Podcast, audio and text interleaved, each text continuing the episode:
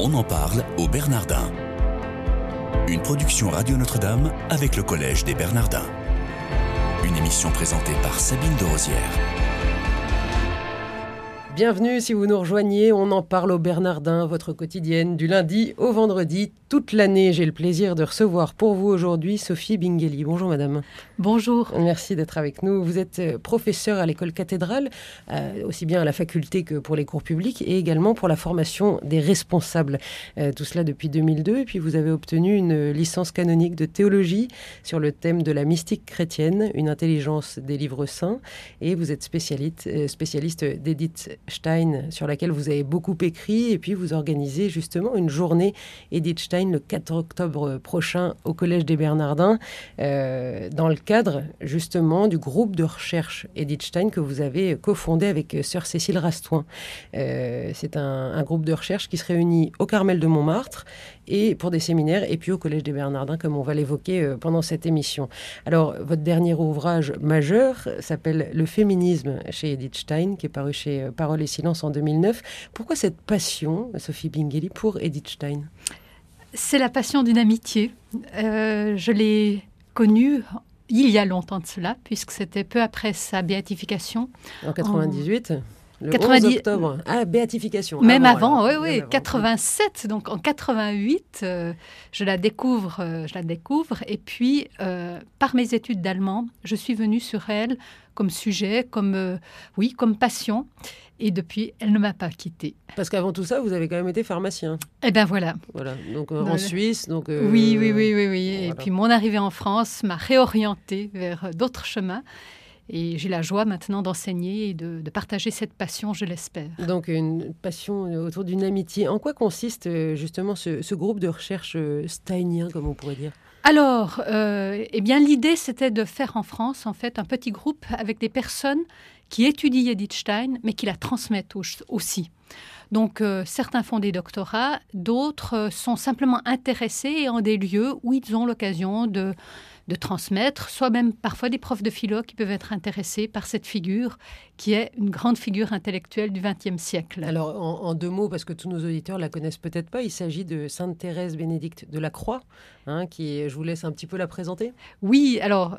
Elle est née dans une famille juive, d'où son nom Edith Stein, née le jour du Grand Pardon. Et puis alors son chemin va être euh, très mouvementé d'une, je dirais, d'une quête du sens qui va la conduire à la philosophie. Elle va être la, l'assistante du, d'un des plus grands philosophes du XXe siècle, Edmond Husserl.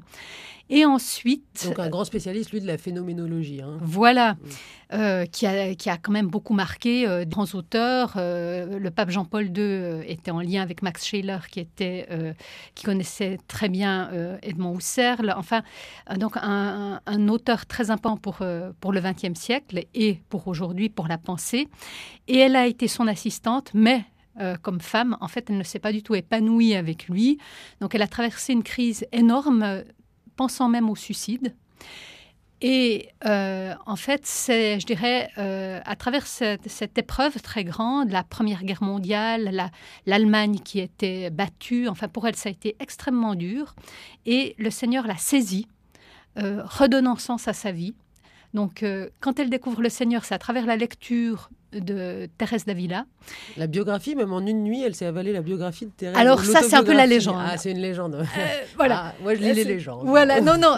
Alors, euh, légende qui est, qui est portée par de nombreuses, nombreuses biographies, c'est vrai. Mais on essaye maintenant, on voit que... De dire elle... la vérité, c'est bien, bravo. C'est-à-dire que ça, c'était la, la, la, la prieure du Carmel qui avait écrit cela. En tout cas, ce qui est vrai, c'est qu'elle a été marquée par euh, Thérèse d'Avila. Donc et... Thérèse d'Avila, dont on fête hein, cette année les 500 ans de la voilà. naissance. Ça, oui, oui, majeur oui. aussi. Voilà. Oui, oui, oui, il y a un, un, lien très fort. Donc, elle couvre le Christ. Euh, trois mois après, elle demande le baptême. Donc, ça dit quand même la je veux dire, la radicalité de son choix. Elle a lu le catéchisme, elle, euh, elle connaît, euh, je dirais, l'essentiel et elle peut ainsi recevoir le baptême dans l'Église catholique. Alors après son chemin, elle le reçoit en 1922. Et puis ensuite... elle, elle naît, euh, pardonnez-moi, elle naît en 1891, donc à la fin voilà. du 19e, dans ce qui était encore l'Empire. Euh, l'empire euh, donc c'était le, le, le, Deuxième le Reich, oui. l'Empire allemand, en, en, Prusse orientale. Et en, donc en 22, elle reçoit le baptême. Elle va enseigner pendant un certain temps dans une école, de façon très simple, très humble, on pourrait dire. Et en 1933, c'est le grand tournant puisque l'Allemagne devient nazie. Elle n'a plus sa place en Allemagne. Et là, euh, elle peut enfin réaliser un désir qu'elle portait depuis longtemps, qui était de rentrer au Carmel.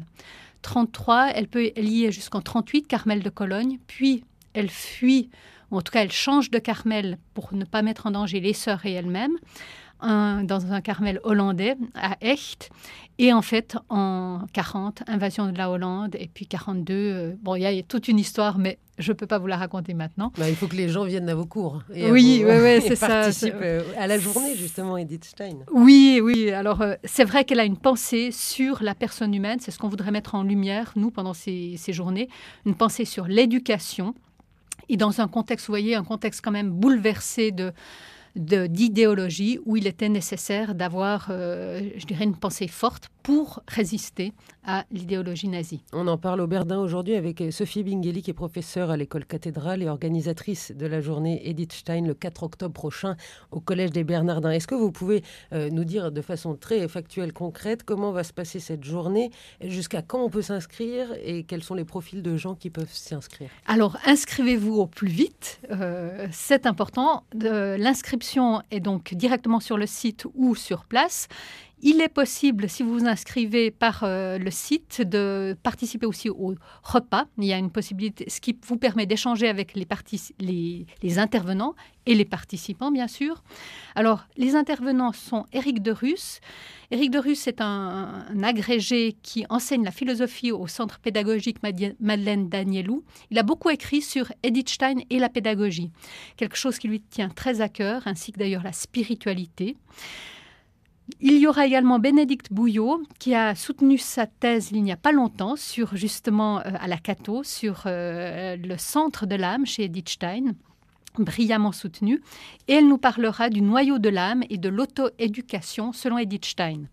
Ça, c'est la matinée. L'après-midi, Eric de Russe reprendra quelque chose de plus euh, une lecture commentée de texte, on pourrait dire.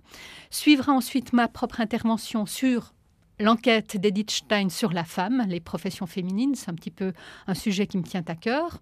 Et ensuite, le frère Francesco Alfieri, qui est un Italien, viendra nous parler de la dimension communautaire de la pensée d'Edith Stein.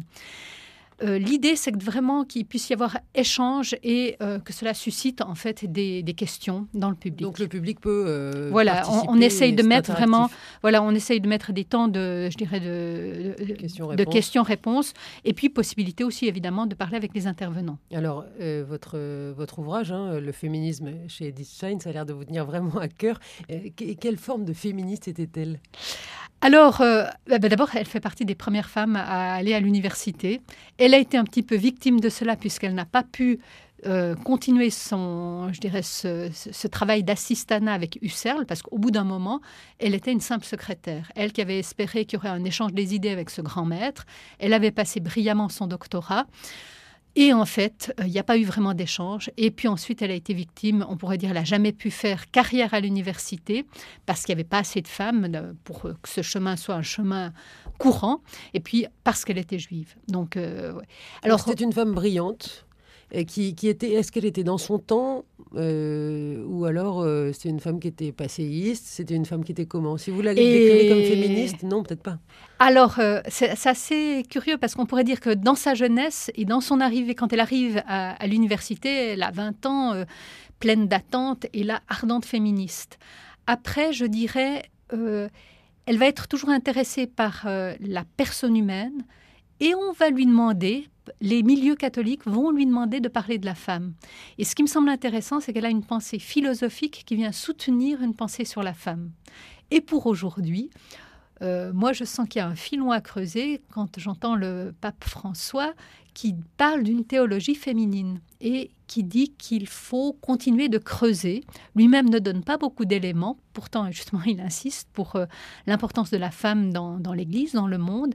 Et avec Edith Stein, il me semble qu'on a une piste qui est intéressante. Donc beaucoup de réjouissance intellectuelle avec Edith Stein. Oui, oui, oui. Beaucoup de recherches, c'est toujours passionnant.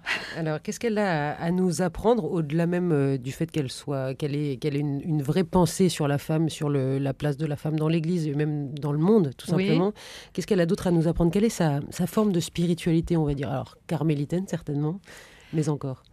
Euh, ben, j'ai envie en fait de reprendre à partir de la personne humaine. Ce que je trouve très intéressant, c'est que par la phénoménologie, elle nous conduit à l'âme de la personne. Donc l'étude des phénomènes. Hein, euh, l'étude du phénomène, le phénomène de la personne mm. qui se livre d'abord à moi dans sa corporéité. Et à partir de la corporéité dont je vais je vais établir la spécificité de la corporéité humaine, je suis conduite vers l'âme humaine et ultimement vers une âme de la femme qui n'est pas la même que l'âme de l'homme. Quelle différence en deux mots? Non, En deux mots, ah, il ne reste plus qu'une minute. Comment dire C'est que euh, cette unité corps-âme, si le corps est différent, eh bien c'est à cause de l'âme qui est là. Et donc, ce qui, je dirais, euh, ce qui est à la source de la différence corporelle vient d'une âme qui a une particularité chez la femme dans son lien à la vie du fait de la maternité. Une dernière question entre nous, il nous reste même pas, même pas 30 secondes. Quel est votre meilleur souvenir ici au Bernardin, euh, Sophie Wingeli Oh ben c'est quand j'ai des personnes qui en savent plus que moi et qui et dont j'éclaire en fait l'expérience et qui me disent et je, par exemple des, cours sur la prière ou sur la nuit de la foi et dont je pressens que la personne en sait bien plus que moi, mais que je peux aider sur ce chemin. La nuit de la foi, et elle, Edith Stein a eu une nuit de la foi? Oui. Ah. ah oui, son On creusera ça. Son chemin euh, passe par la nuit de la foi. En tout cas, elle meurt à Auschwitz le 2 août 1942. Merci pour votre fidélité. Excellente journée à tous. On se retrouve demain, même endroit, même heure.